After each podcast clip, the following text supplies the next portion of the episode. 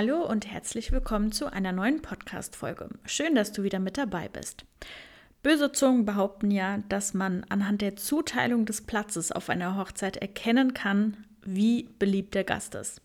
Das ist natürlich nicht ganz ernst gemeint, aber ich merke, dass es doch immer wieder ein sehr sensibles Thema ist bei Brautpaaren und viele der Brautpaare sich mit der Sitzordnung auch ja, wirklich schwer tun, die ganze Sache auf die lange Bank schieben und sich erst relativ am Ende der Planung damit auseinandersetzen. Und kleine Randnotiz, selbst der Sitzplan meiner eigenen Hochzeit hat uns wirklich auch ein paar Nerven gekostet und dabei waren es nur 30 Gäste. Ich habe vor nicht allzu langer Zeit mal die Frage gestellt bekommen, ob man denn überhaupt eine Sitzordnung vorgeben sollte weil bei kleineren Feiern klappt das ja in der Regel auch. Wieso also der ganze Aufwand nur für die Hochzeit? Und genau das hat mich dazu veranlasst, die heutige Podcast-Folge aufzunehmen, da ich dir gerne ein paar Gedanken dazu mit auf den Weg geben möchte.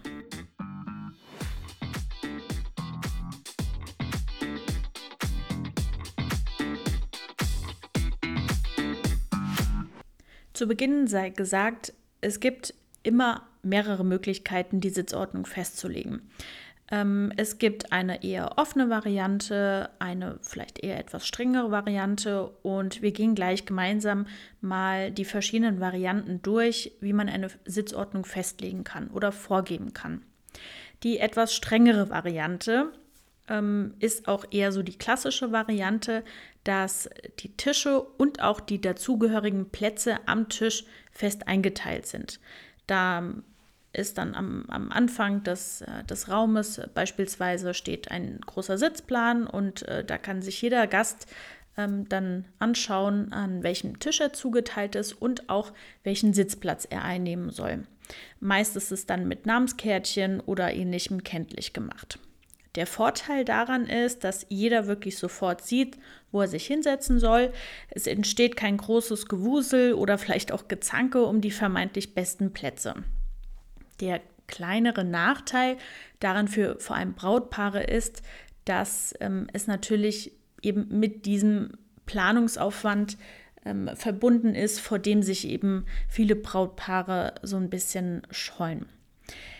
Wenn man das Ganze etwas offener gestalten möchte, und dann kommen wir jetzt zur zweiten Variante, ähm, die gibt dann vor, an welchem Tisch die Gäste sitzen, aber die Wahl des Platzes ist frei wählbar. Ähm, das ist meistens auch so gelöst, dass es eben einen Sitzplan gibt, einen großen, ähm, dort die einzelnen Tische kenntlich gemacht sind. Und wie gesagt, jeder Gast ist einem Tisch zugeteilt, aber wenn es jetzt Achter- oder Zehner-Tische sind, kann ich mir als Gast selbst aussuchen, an welchem Tisch ich, äh, an welchem Platz ich sitzen möchte.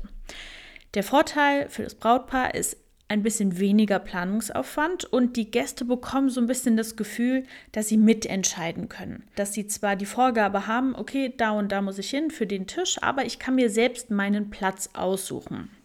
Die dritte Variante, um zurück zu der ursprünglichen Frage, die ich gestellt bekommen habe, äh, zu kommen, nämlich der freien Sitzplatzwahl. Ähm, das ist die Variante, bei der sowohl Tische als auch die Plätze komplett frei wählbar sind. Ja?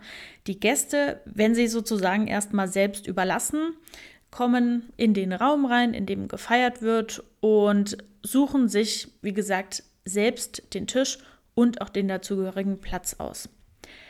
Hier muss ich direkt dazu sagen, das halte ich wirklich für sehr, sehr schwierig. Denn wer zuerst kommt, mal zuerst und die anderen schauen in die Röhre. Eventuell entstehen Lücken, Familien oder Paare müssen sich gegebenenfalls an unterschiedliche Tische setzen und es entsteht eben so ein bisschen ein Gewusel, ja, ein bisschen Aufregung vielleicht auch um, um manche Sitzplätze und das ist aus meiner Sicht einfach unnötig und eben auch vermeidbar. Und ähm, noch etwas ist nicht zu unterschätzen, nämlich der Zeitaufwand, bis jeder auch wirklich mal einen Platz gefunden hat, mit dem er zufrieden ist und dem er auch, äh, an dem er auch wirklich den ganzen Abend verbringen möchte. Der Vorteil für euch als Brautpaar ist natürlich, dass ihr null Planungsaufwand habt. Ähm, ihr möcht, müsst euch keine Gedanken während der Planung machen, wer an welchen Tisch platziert wird. Und ähm, ich rate aber dennoch von dieser Variante ab. Ähm, das mag machbar sein für eine Hochzeit in einem sehr, sehr kleinen Rahmen, sehr intim, ja, mit vielleicht maximal 20 Gästen. Für alle für alles darüber ja, ähm, halte ich diese Variante für nicht sinnvoll. Meine Empfehlung geht ganz klar zur Sitzordnung. Ob es nun Variante 1 oder Variante 2 ist, ist Geschmackssache, ja, ob ich nur den Tisch äh, festlegen möchte für die Gäste oder ob ich Tisch äh, plus Sitzplatz festlegen möchte. Und damit rechnen auch sowieso die meisten Gäste. Also man sollte keine Angst davor haben, dass sich jemand vielleicht bevormundet fühlt, ähm, ja, wenn er jetzt einen bestimmten Sitzplatz zuge, ähm, zugelost, wollte ich gerade sagen, äh, zugewiesen bekommen hat. Und wie gesagt, ich würde die letzte Variante der freien Platzwahl keinem äh, meiner Brautpaare tatsächlich empfehlen. Und zu später Stunde, wenn das Dinner vorbei ist und die Party so langsam beginnt, dann mischt sich in der Regel die Gesellschaft sowieso ein wenig durch.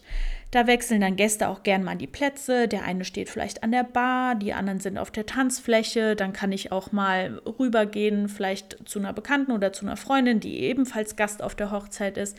Zu der kann ich mich dann auch mal ein paar Minuten dazusetzen und ein wenig quatschen. Und wer seinen Gästen aber trotzdem eine etwas offenere Variante ermöglichen möchte, der hat noch die Möglichkeit, bei der freien Trauung oder auch bei der kirchlichen Trauung freie Sitzplatzwahl anzubieten. Ähm, die freie oder die kirchliche Trauung bieten sich dafür super an und hier herrscht auch in der Regel die freie Platzwahl. Jetzt könnte man sich natürlich auch fragen, ja, aber wieso ist es hier okay? Wieso macht man es bei einer freien Trauung beispielsweise? Und es funktioniert ja auch wunderbar. Ja, das stimmt. Aber bedenke bitte, im Vergleich freie Trauung zu einem Dinner und alles, was danach folgt, ist es ein sehr, sehr kleiner Programmpunkt, der in der Regel dauern äh, freie Trauungen oder auch kirchliche Trauungen zwischen ja, 30 und 60 Minuten. Und da kann man es auch einfach mal aushalten, wenn man nicht den besten Platz als Gast erwischt hat. Ja, also das immer mit bedenken. Ja, und wenn du auf der Suche nach weiteren Tipps für deine Hochzeitsplanung bist, dann schau gerne mal auf meinem Instagram-Kanal vorbei at theweddingbliss.de. Und wenn du übrigens Themenwünsche hast, schreib mir das entweder gerne per Direct Message bei Instagram oder auch innerhalb einer Bewertung. Und dann freue ich mich, wenn du das nächste Mal wieder mit dabei bist.